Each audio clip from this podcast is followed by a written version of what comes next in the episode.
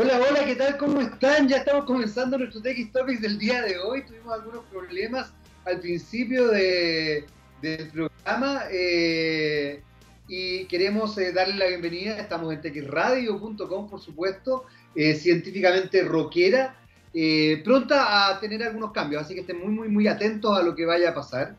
el, a ver, no es fácil de todo lo que hay que hablar esta, en esta primera jornada del día de hoy, lunes 8 de febrero del, 2020, eh, 2021, bien digo, eh, porque la verdad es que todas las cosas que están pasando son tremendamente complejas.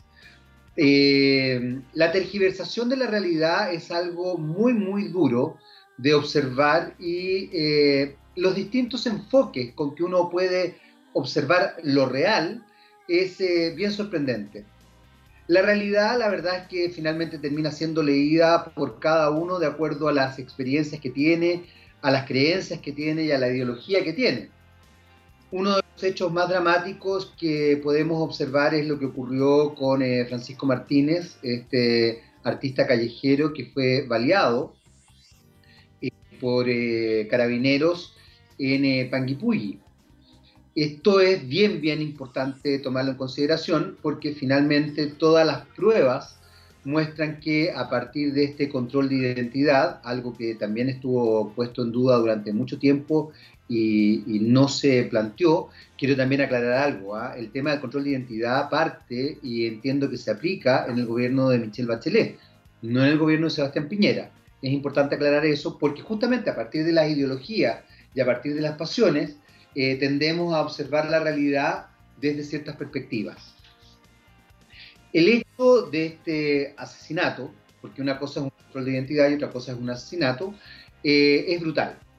Eh, pero no me quiero quedar en eso porque evidentemente va a tener distintas lecturas dependiendo de quién me está escuchando.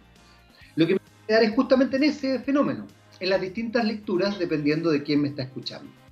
Y hemos observado cosas sorprendentes, como por ejemplo que un ex fiscal eh, publica en redes sociales un prontuario del señor Martínez, inexistente, de otra persona, un prontuario falso, que obviamente se viraliza y que eh, establece la idea de que él era un delincuente.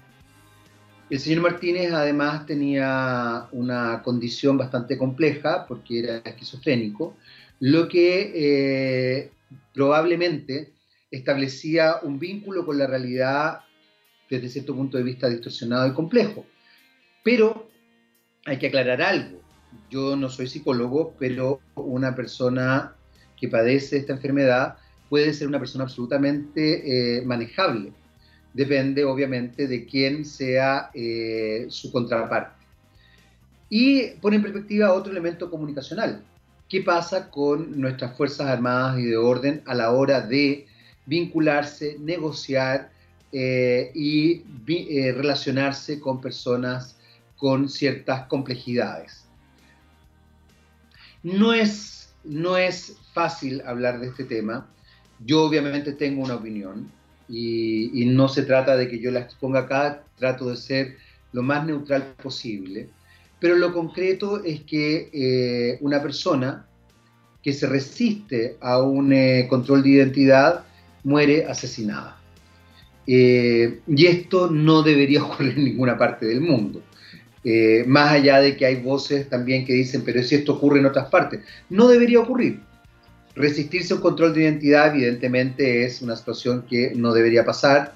Eh, también un control de identidad es de alguna forma un llamado al prejuicio, al que yo creo que tú eres una persona rara porque tienes el pelo de cierta manera, porque usas algún tipo de ropa, porque trabajas en la calle, etcétera, etcétera. Yo establezco una, una suerte de prejuicio en función de una señal comunicacional que se establece culturalmente.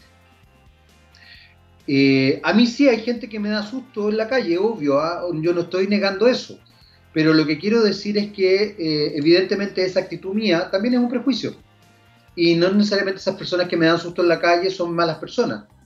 Entonces, es complejo, es complejo el tema, es compleja la, situación que se vive y es complejo todo lo que está ocurriendo. Hoy día nos enteramos de otro joven que en una comisaría de Pedro Aguirre Cerda se suicida. Extrañamente, eh, no hay suicidios en las comisarías. No, no es algo que uno eh, sepa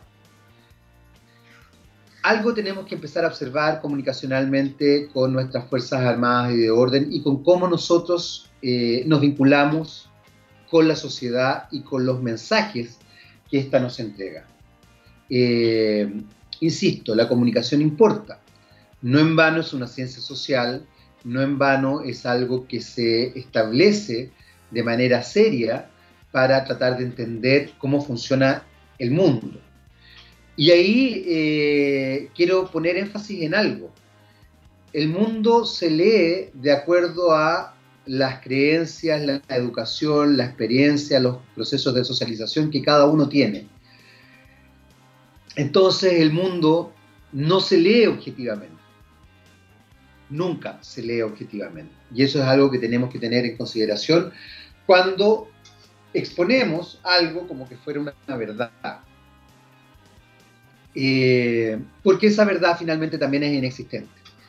No quiero meterme en profundidades eh, académicas al respecto, pero es interesante que lo tomemos en consideración porque quizás eso nos permita observar el mundo con mayor, eh, con mayor benevolencia desde cierto punto de vista, con mayor capacidad de entenderlo y de entender finalmente que tú, que yo, que don Gabriel Cedrés, que nos está ahí acompañando, eh, observamos el mundo, obviamente de acuerdo a nuestra historia, de acuerdo a nuestras creencias, de acuerdo a nuestra forma de eh, crecer y también de socializar.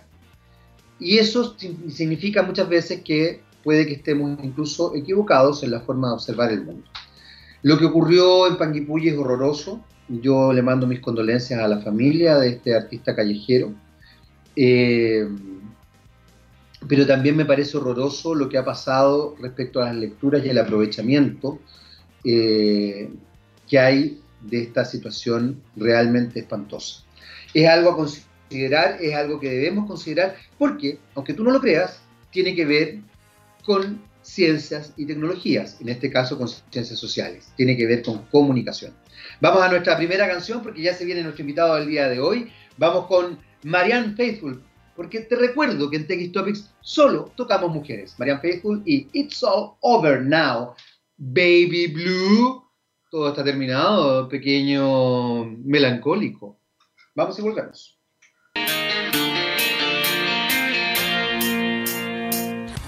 Muy bien, ya estamos de vuelta aquí en TX Topics eh, por txradio.com y esa era Marianne Faithful. Harto buena Marianne Faithful, no la conocía, fíjate, me gustó mucho. Marianne Faithful con It's All Over Now, Baby Blue. Terminó todo. Bebé melancólico. Eh, ¿A qué se le hará dedicado esa? Yo creo que ese bebé melancólico está pasando pésimo en este minuto. ¿ah? Eh, ya está con nosotros nuestro invitado del día de hoy, se trata del ingeniero civil industrial Matías Jiménez, gerente de desarrollo de negocios del Centro de Biotecnología y Biomedicina. Don eh, Matías Jiménez, ¿cómo estás? Hola, hola Jaime, todo bien, gracias. Feliz de estar aquí con ustedes. Nosotros estamos muy contentos también que nos acompañes. Eh, y vamos, a ver, vamos de lleno a, ¿cómo se llama? A la pregunta inicial. Eh, ¿Qué se dedica este Centro de Biotecnología y Biomedicina? Eh, ¿Cómo se llama? Además, ¿cuál, cuál es la sigla? Porque a mí me, mandaron, voy a ser muy transparente con esto, me mandaron algo que se llama Ceritropin, ¿puede ser? No, nada que ver. Sí, Ceritropin. Ceritropin. Ceritropin, perfecto. Eh, ¿A qué se dedican? ¿A qué se dedican? Eh, bueno, Centro de Biotecnología y Biomedicina, CBB, así en la sigla corta, es el nombre de la empresa, eh, que básicamente es una empresa biotecnológica enfocada a la investigación y desarrollo de productos biofarmacéuticos para salud humana y salud animal. Tiene esas dos, esas dos líneas, digamos, esos dos focos. Y en este caso, eh, Cevitropin es uno de los tantos productos en desarrollo eh, en la empresa. Ya. Ya, y a ver, espérate, vamos, vamos por parte. Ustedes se dedican a la investigación, básicamente. Exactamente, sí. Ya, y la investigación de ciertos productos que van en beneficio de los seres humanos y también de algunos animales. Estoy en lo correcto hasta ahí para, ver si voy entendiendo y también para que nuestros auditores vayan, vayan captando también el, tema. Y el Cevitropin es un Cevitropin B es un producto puntual de ustedes. Exactamente, es uno de los productos eh, que, está en desarrollo y eh, este producto es para salud animal eh, y consiste básicamente en una hormona inyectable que se usa en el proceso de reproducción asistida en ganado. Perfecto, perfecto. Quiero, quiero primero eh, focalizarme en una, parte de lo que dijiste. Ustedes se, se, dedican a la investigación, ¿qué cosas son las que investigan y cuál es el móvil de esta investigación? ¿Qué es lo que, es lo que los motiva a desarrollar este tipo de investigación? ¿Qué cosas son las que investigan? Eh, bueno, los focos son, en, como te contaba, en salud humana y salud animal, y dentro de de humana eh, por ejemplo, eh, hay ciertos focos para productos para tratar eh, heridas de úlceras de pie diabético, por ejemplo, algunas enfermedades como de tracto respiratorio, algunas enfermedades infecciosas como herpes. Y por otro lado está esta línea en salud animal, donde hay también distintos focos, ya sea para, para, la industria, digamos, salmonera, para, para, mascotas también se está trabajando por ahí en, uno, en, unos productos anti-envejecimiento para mascotas. Y, eh, y, este otro producto que, como te digo, es para reproducción asistida en ganado. ¿Por qué ocurre algo eh, vinculado a la reproducción asistida? Es, como, es, un, es algo que uno no escucha habitualmente. Cuéntame un poco. ¿qué, ¿qué, pasa con la reproducción asistida? ¿Es necesaria la reproducción asistida? Tú sabes que te voy a contar una anécdota. En algún minuto, un, tío mío tenía eh, funcionaba, ¿cómo se llama? Con, eh, ay, no sé cómo llamarlo, pero era como una granja, así como la granja de perros de dálmatas, de los 101 dálmatas, pero a él le gustaban los bulldog inglés, él tenía bulldog inglés. Y recuerdo que él una vez me cuenta que en realidad eh, la crianza de bulldog inglés es con reproducción asistida. Yo me quedé para adentro, o sea que, el bulldog inglés es una especie de, de híbrido, de... ¿Qué pasa ahí? ¿Qué pasa ahí además con la selección natural? ¿Qué, qué pasa con todos esos fenómenos? Claro, pasa que, bueno, eh, en este caso, Seidropin nació eh, como, como, con el objetivo de proveer eh, una mejor solución a un problema que, que, la industria, los productores ganaderos habían estado teniendo por, por varios años. En, en, qué sentido? O sea, el, primer paso de esta reproducción asistida es sincronizar el celo, en este caso en las vacas, que, que a lo que está fuertemente enfocado Cevitropin. Claro esto se hace inyectando eh, una hormona folículo estimulante en la vaca, que induce el celo en el fondo. Eh, pero, pero actualmente pasa que la mejor opción que hay en el mercado es una, es una hormona que, que es de origen porcino. Entonces, como podrá imaginar, eh, no puede ser tan buena para las vacas si proviene de los cerdos. O sea, hay, hay como una, una, incompatibilidad, por así decirlo, ahí en esa parte. Eh, ahora, el, mayor problema en eso también está en que esos productos eh, que están actualmente en el mercado no solo contienen la hormona, sino que además muchísimas impurezas, eh, digamos, hay evidencia empírica de esto, y eso se debe al proceso de obtención que utilizan. Entonces, eso es lo que, es lo que, es, lo que complica, digamos, también algo que va en línea hoy en día con, con la salud animal, y, todo esto es lo que nos encontramos también que, en el fondo, bueno, el tema del coronavirus vino a destapar justamente los riesgos que hay eh, en no preocuparnos de la salud animal, eh, que, finalmente sí nos impacta indirectamente a los humanos. ¿De, qué manera puede impactarnos indirectamente? Eh, mira, porque, bueno, en este caso puntual, porque, por ejemplo, las vacas, la, carne, leche y el sinfín de productos derivados de las vacas, son productos que, bueno, nosotros, nuestra familia, e hijos consumimos y, que en el fondo existe la zoonosis, que, es la transmisión de enfermedades, de, bueno, entre animales y del animal al humano, en el fondo. Claro. Eh, entonces, por, por eso eh, toma ahí un puntito con respecto a lo del coronavirus, que una de las hipótesis que hay, digamos, del el hecho de que haya sido una transmisión de enfermedades desde el animal al humano.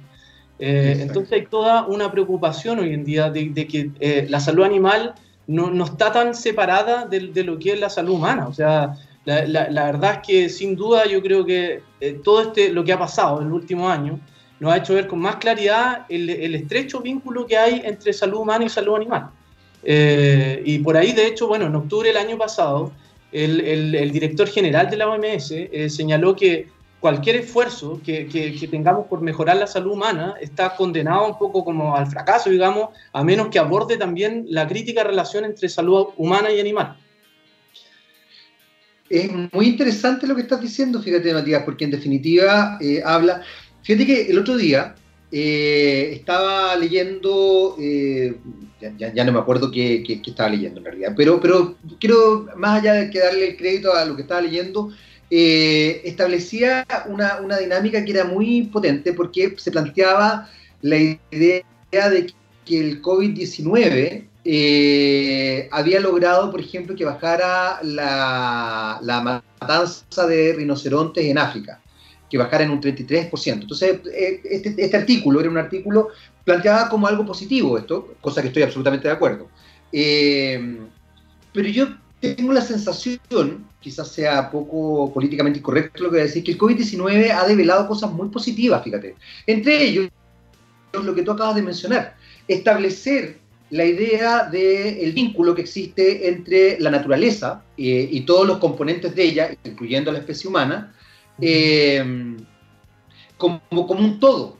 Yo creo que los seres humanos en esta cosa, incluso religiosa, no tengo idea si tú eres religioso o no, así que por favor no te ofendas con lo que voy a decir si es que lo eres, pero en esta cosa religiosa de, creer que somos hechos a imagen y semejanza de un cierto Dios, eh, ha establecido la idea de que somos superiores.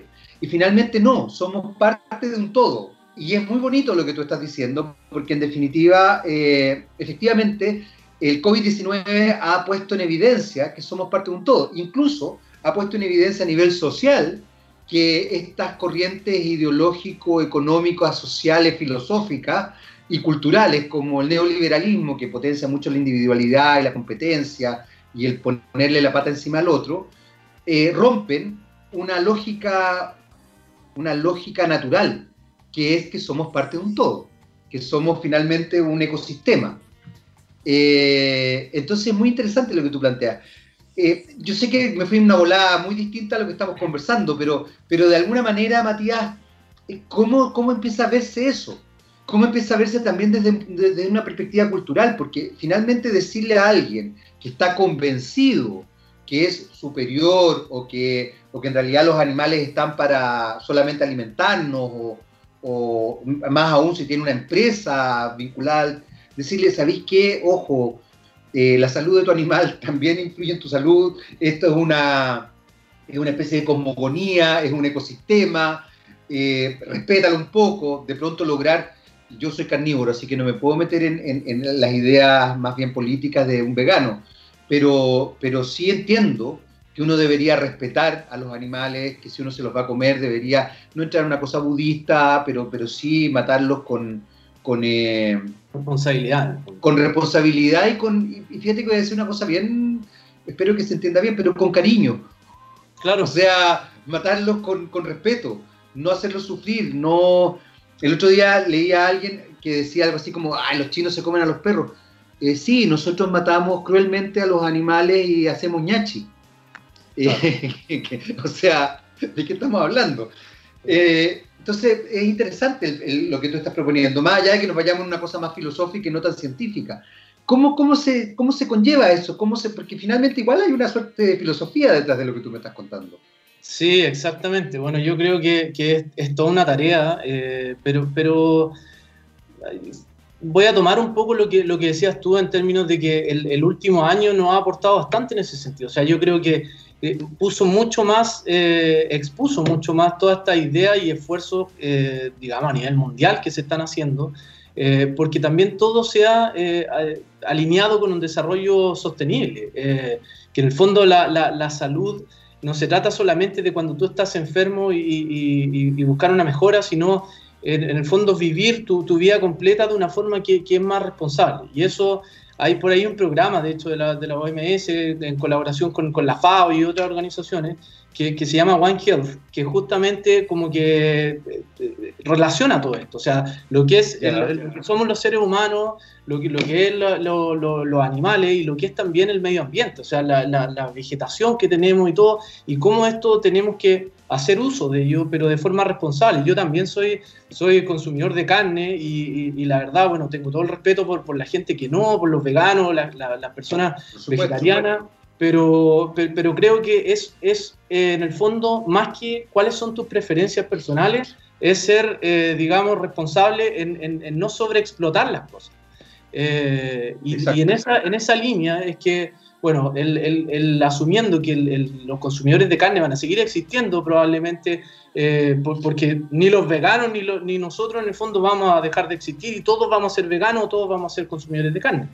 Eh, y en esa línea es que en el fondo este producto lo que viene es a proveer también un, es un insumo clave en el proceso en el cual la, reproducción, la producción ganadera eh, tiene que contar con herramientas también que nos aseguren que estamos consumiendo una buena carne, o sea, una carne que proviene de un animal que fue bien cuidado, que eventualmente tuvo un pastoreo adecuado, eh, y que en el fondo no, o sea, tratar de minimizar eh, lo más posible, si es que no eliminar las posibilidades de que haya una transmisión de enfermedades eh, en, este proceso de consumo de carne o de leche o de lo que sea que provenga desde el animal.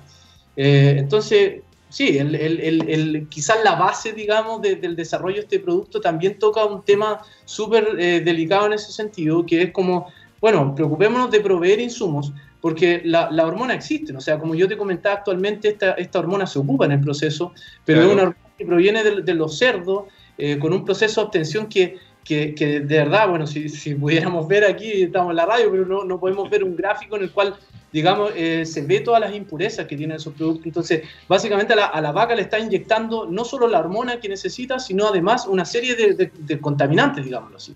Eh, entonces eso se puede mejorar con las capacidades científicas que hay en día, con, el tipo de profesionales que, que contamos todos eh, en la actualidad, se puede hacer un mejor trabajo y así es como nace Cevitropin, básicamente. Entonces, para, para entender bien, Cevitropin lo que logra es establecer una hormona o desarrollar una hormona que no tenga este componente de la hormona del cerdo para el ganado bovino, para las vacas básicamente, eh, y por ende no se le inocula a la vaca enfermedades posibles del cerdo cuando se le inyectaba la hormona del cerdo. Eh, ¿Estoy más o menos claro en lo que estoy...? Sí, sí, efectivamente. O sea, Eso es. Sí, ceditropina es una hormona eh, que, que, se inyecta, que es igual, digamos, en el mismo formato que, que, se venden actualmente las otras en el mercado, pero es, es una hormona de origen 100% bovino, o sea, para vacas, que, ya, ya es importante, y tiene un, grado de pureza superior al, 95%. Entonces estamos hablando de que el producto en sí se asume que es necesario en el, en el, proceso, pero tiene un alto grado de pureza que también te minimiza los riesgos, como bien decías tú, de que haya una transmisión de enfermedades, por ejemplo. Eh, Perfecto. Ahora, en ese sentido, el, eh, a ver, la, tú, tú mencionabas algo que me parece súper importante que tiene que ver con la explotación eh, ganadera. Eh, ¿cómo, ¿cómo, se está estableciendo desde ese punto de vista? Porque, porque indirecta o directamente, uno empieza a observar también, a raíz de distintos avances tecnológicos y también científicos, eh, que se desarrolla una especie de, ¿cómo se podría plantear? No sé si es una contradicción, Matías, pero, pero sí que se desarrolla una situación compleja, por ponerlo en términos más, más suaves, a la hora de eh, observar la sobreexplotación, porque yo finalmente no estoy moviéndome en un ámbito de selección natural, sino que evidentemente estoy desarrollando la posibilidad de que, por ejemplo, las vacas tengan celo en eh, periodos de, del tiempo donde no necesariamente les corresponde el celo.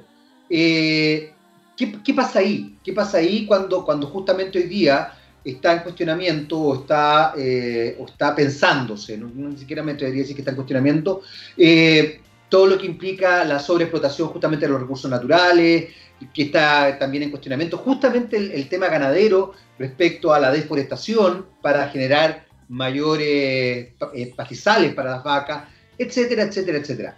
Ahí hay, hay temas que son bien complejos. ¿Cómo, ¿Cómo los observan ustedes desde el punto de vista también científico-tecnológico, que me imagino que les interesa por lo que estamos conversando? Efectivamente, sí. Eh, bueno, es una pregunta bastante, bastante buena en ese sentido, eh, porque, porque sin duda es un tema delicado, pero, pero mira, yo creo que es importante aclarar que este tipo de producto o, lo que está detrás de nosotros como intención en, ponerlo en el mercado no apunta a fomentar que haya eh, mayor producción ganadera o mayor, ¿cómo decirlo?, mayor explotación, mayor cantidad de vacas en el mundo. Está muy bien dicho eso. Claro, que en el fondo es, así. Nosotros lo que, lo que estamos entregando es un insumo que, que, lo que permite es hacerlo de mejor manera, de manera más responsable. Eh, si, te pudiera explicar, mira, básicamente el, producto en sí eh, tiene dos, dos, dos, usos. Uno es para sincronizar el celo de las vacas y el, segundo es para superovular las vacas. Te voy a explicar, digamos, eh, ambos bien brevemente. La, sincronización lo que permite es coordinar, eh, planificar, digamos, de, forma más eficiente la reproducción de un rebaño. Eh, entonces, con este manejo, tú puedes preñar, por ejemplo, a una mayor cantidad de hembras, pero en un corto periodo de tiempo. Esto no necesariamente tiene que apuntar a que tengas eh, mayor producción ganadera, así como en mucho volumen, sino que a los productores ganaderos les aumenta competitividad porque básicamente están los problemas, digamos, de que tanto la parte de alimentación como de, comercialización de los terneros, de las vacas, eh, es súper estacional. O sea, hay mejores meses en el año en que, por ejemplo, la pradera cuenta con, mejores condiciones para el pastoreo.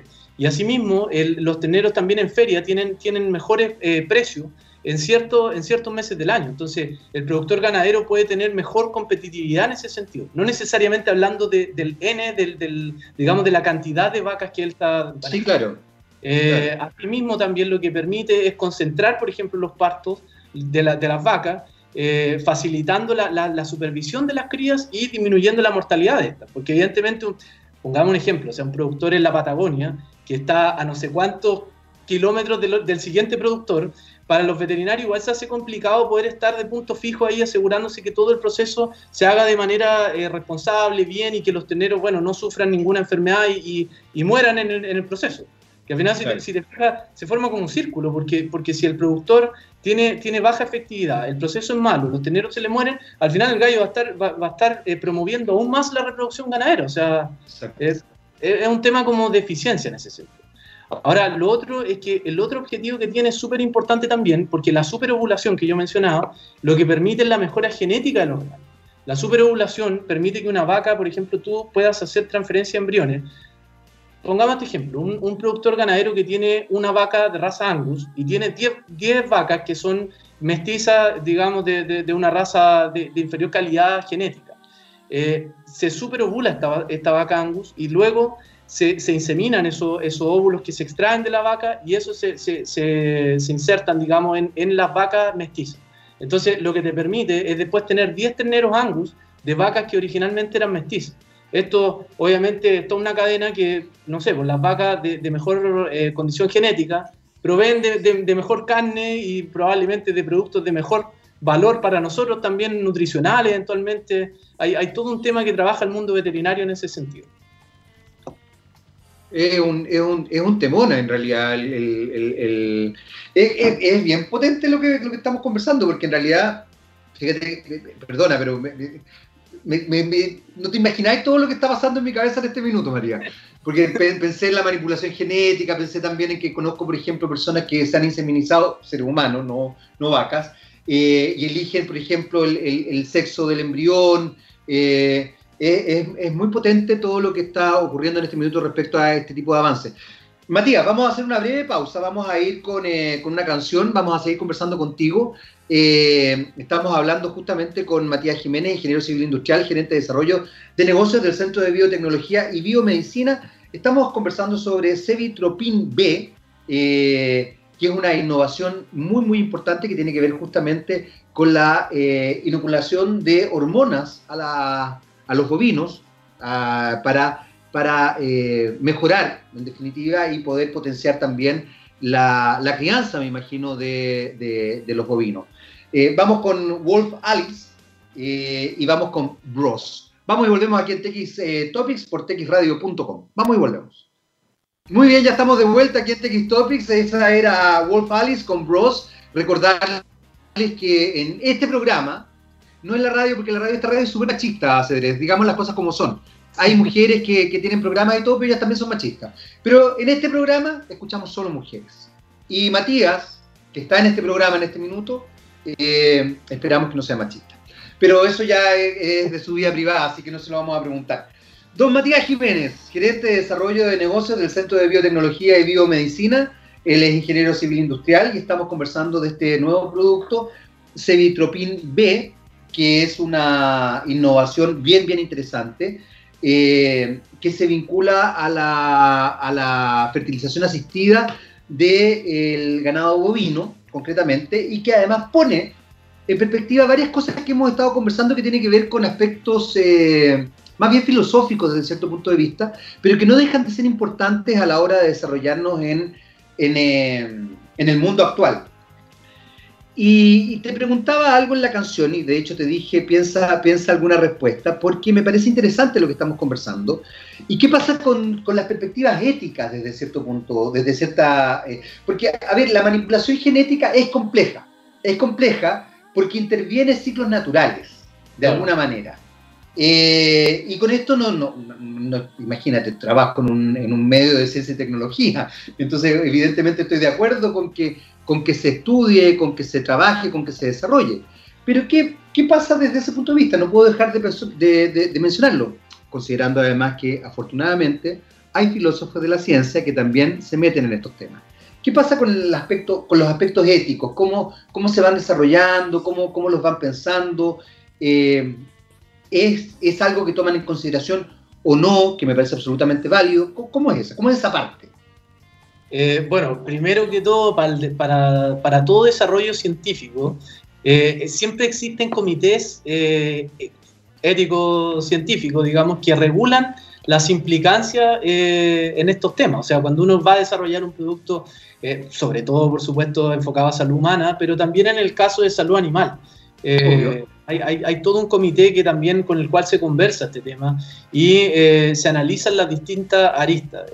Yo, creo que en sí es, un, es, como un temazo el, campo ético, podríamos eventualmente hacer un programa hablando solo de eso, porque, porque son, muchas no sé, pues, las direcciones que uno puede tomar y, y, las perspectivas desde las cuales analizar pero, pero es algo que se considera eh, y que en este caso yo creo que es importante ver también que nosotros no, no, no venimos a, a, poner un producto en el mercado que no existía, o sea, no venimos a, a decir, a transgredir eh, cosas éticas que nunca han sido analizadas, sino que, como te partí contando, en el fondo este tipo de productos ya existe en el mercado, e incluso nosotros lo que, lo que estamos haciendo, nuestro, nuestro punto de partida del T0, eh, es en el fondo proveer de algo mejor, eh, en pro de que lo que consumimos, como te contaba, lo que consume nuestra familia, todos nosotros, eh, sean, sean productos de mejor calidad. Entonces, en, la ciencia ha existido, digamos, por muchísimos años, y lo que tenemos que hacer es usarla de forma responsable, eh,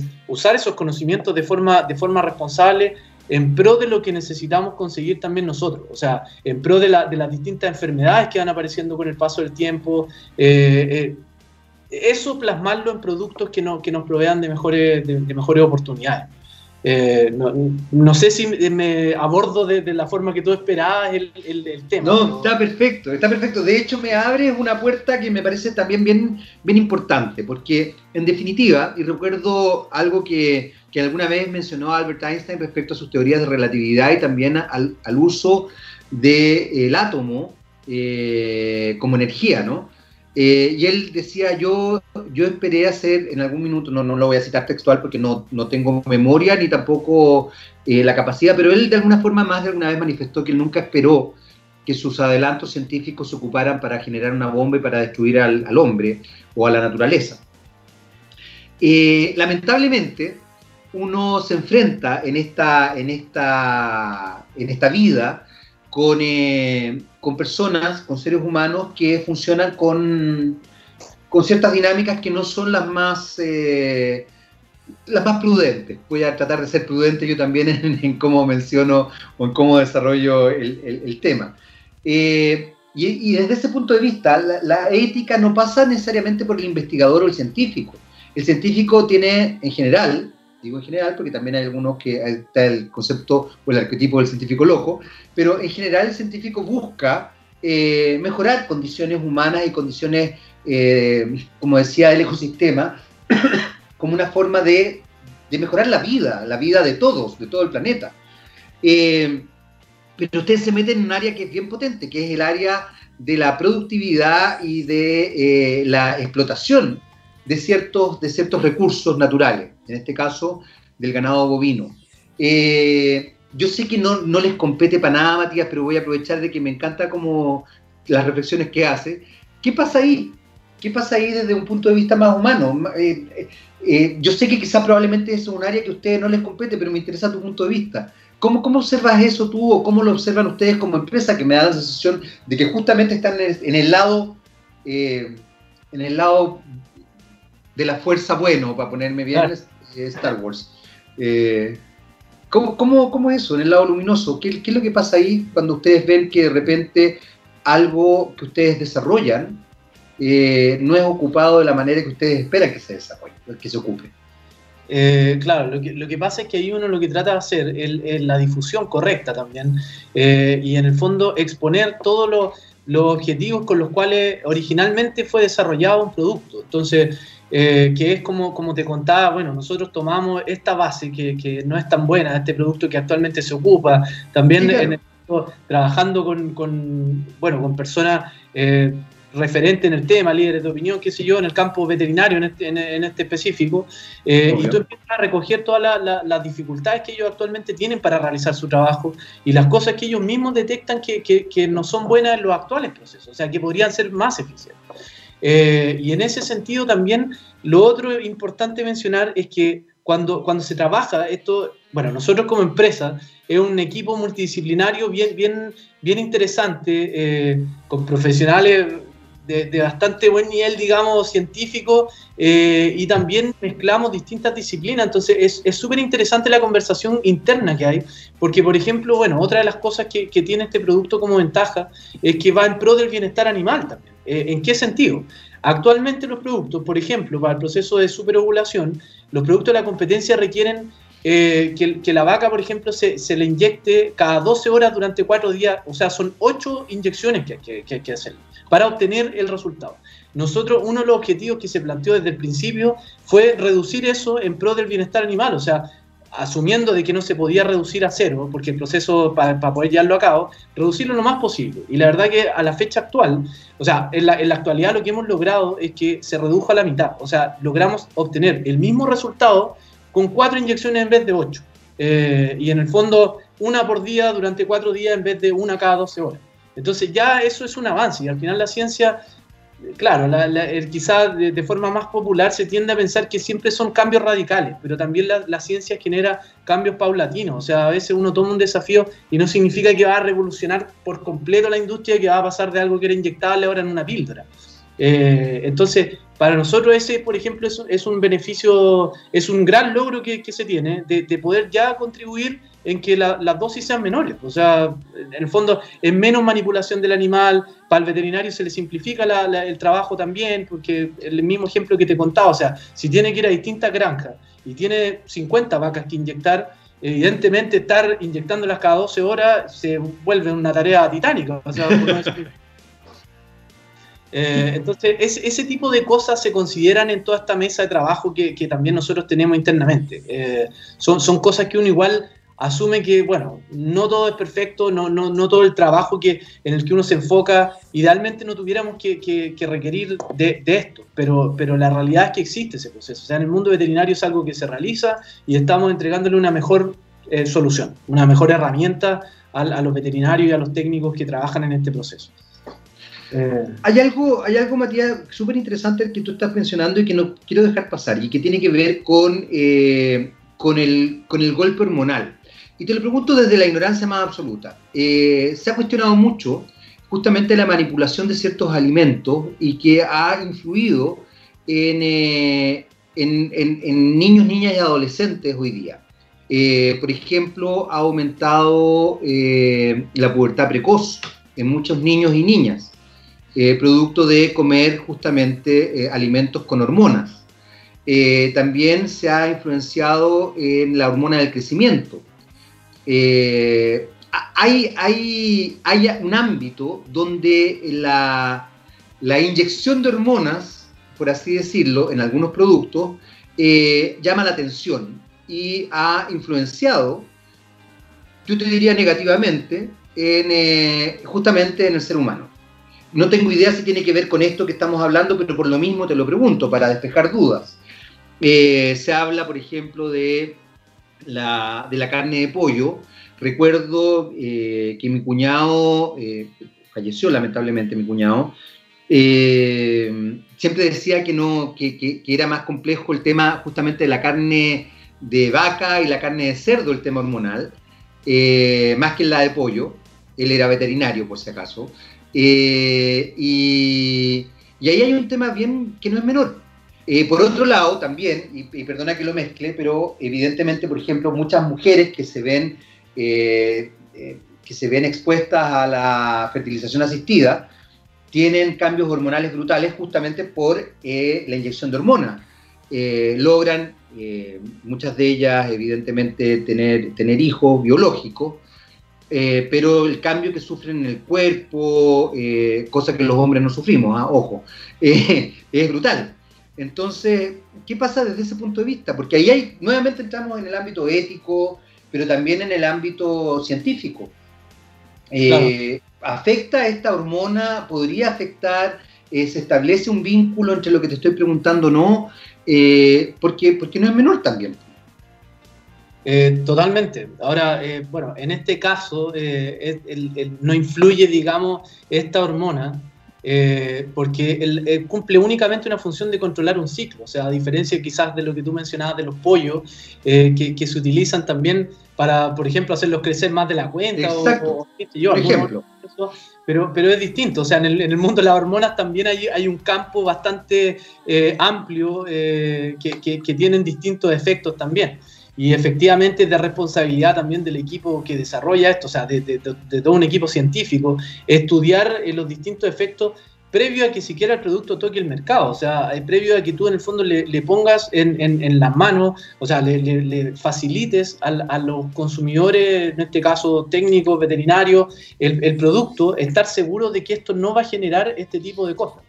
Eh, cabe mencionar que de hecho nosotros, bueno, la, parte de investigación y desarrollo ya está completa, pero el producto no está eh, actualmente en el mercado porque estamos completando la última fase, que es poder obtener el registro del producto para su comercialización, que se hace con un ente regulador, eh, en el caso de Chile, por ejemplo, con el SAC, eh, y eso conlleva justamente la entrega de un montón de información que respalda esto. O sea, esto no queda de palabra y, que, bueno, yo, Matías Jiménez, diga como eh, yo digo que esto no va a pasar, sino que hay evidencia científica que, con lo cual uno respalda esto y de otra forma el producto jamás va a tocar el mercado. O sea, jamás va a llegar si es que hay alguna, alguna muestra de que es un producto nocivo, por ejemplo.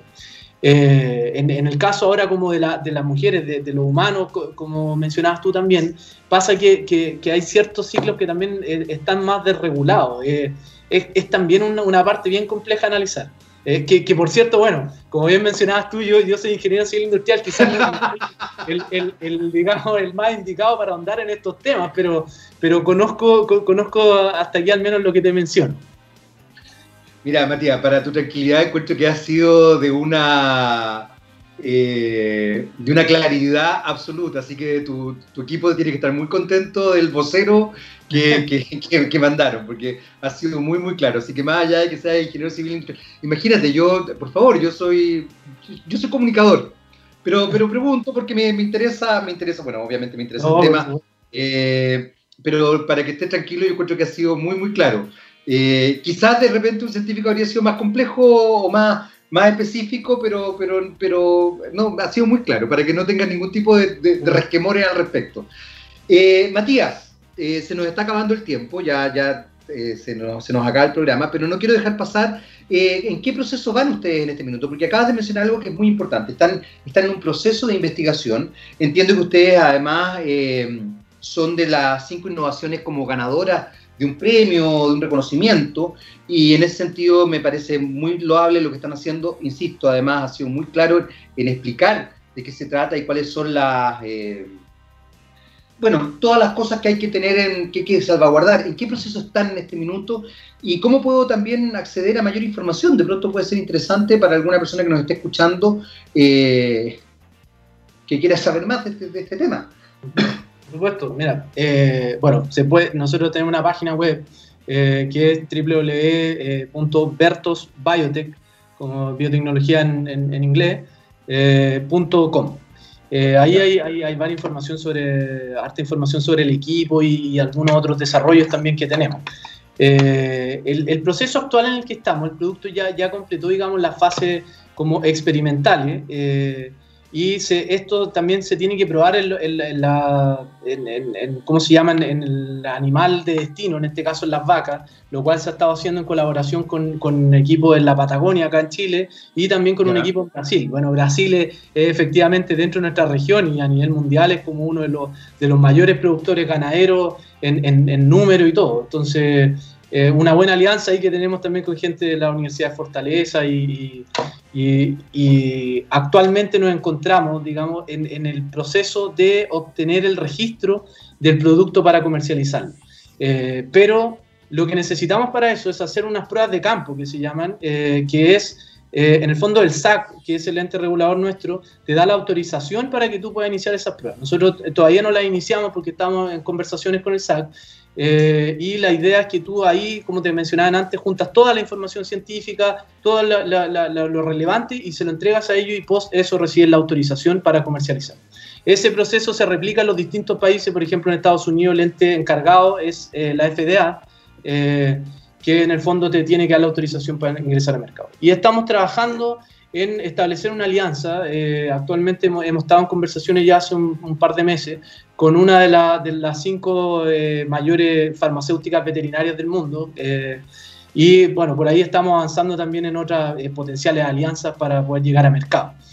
el, el, bueno, Apta Builder, como tú lo, lo, mencionabas, que este programa del Hub Apta, nosotros fuimos uno de los cinco ganadores. Estamos muy orgullosos de ello porque, porque de hecho fue un trabajo bien, bien intenso. es un tremendo programa porque en verdad cuentan con unos asesores súper, súper buenos. Eh, que también nos ayudaron a, clarificar y a, mejorar todo nuestro, nuestro roadmap, nuestro, como estrategia go-to-market, digamos, para, para, decir, bueno, ¿cómo lo hacemos para llegar al mercado desde el punto donde estamos actualmente? Eh, así que seguimos trabajando con ellos, de hecho, y ahí estamos planificando todo lo, lo, el trabajo que vamos a realizar durante este 2021. Está buenísimo. Eso, e, eso, digamos, es donde estamos. Bueno, creemos también que el, el, el, SAC, eh, obtener el registro con ellos va a ser de alta utilidad, porque el SAC es, un ente, digamos, súper responsable y bien reconocido en la región. Eh, a nivel latinoamericano, por ejemplo, es súper reconocido que el, que el, SAC tiene eh, un muy buen criterio para poder entrar también a otros países. Eh, se respeta eso, digamos. Así que nada, estamos avanzando con todas las ganas ahí de que, de que esto resulte. Sería nuestro primer producto en el mercado y, tenemos harta, harta fe de que eso va a resultar. Excelente. Ya Matías, se nos, se nos acaba el tiempo. Si tú te fijas, yo, tú, tú estás viendo a Gabriel Cedré, nuestros auditores no, eh, y, y, tú te fijas que tiene cara adusta, como preocupado. Eso significa que el tiempo se nos está acabando. Eh, Matías Jiménez, muchas gracias por este contacto, muchas gracias por esta conversación. De verdad, fuiste muy aclarador, eres un gran vocero para que te tomen en consideración ahí también en, eh, centro, en el Centro de Biotecnología y Biomedicina. Eh, muchas gracias por este contacto. ¿ah? Muchas gracias, Jaime. Aprovecho, si me permiten, mandarle saludos a mi, a mi equipo, que bueno, están todos escuchando el programa. un, tremendo equipo con el que trabajo todo acá en Centro de Biotecnología y Biomedicina. Muchas gracias. Genial. Saludamos entonces al equipo del Centro de Biotecnología y Biomedicina. Espero que les haya gustado el programa y que hayan sentido que estuvo todo acorde a las expectativas. Nosotros nos despedimos, Matías, muchas gracias por habernos acompañado y les recuerdo que estamos eh, escuchando algunos, los, mejores programas de, nuestro Rockstar, ¿no es cierto, Cedrés? Los mejores programas de don Gabriel León, un Rockstar, un Rockstar de tomo y lomo, un tipo con eh, sombrero alón de vaquero, con... Eh, eh, abrigo de piel blanco, a pesar de que yo le pasé el mío, que es color eh, rosa chicle, pero no lo ocupó con bling bling. ¿sí? Nuestro Rockstar. Ya viene a continuación Rockstar con Gabriel León y nosotros nos despedimos con Alanis Morissette y Thank You. Y aprovechamos también de darte las gracias a ti, Matías. Eh, chao, chao. Nos vemos.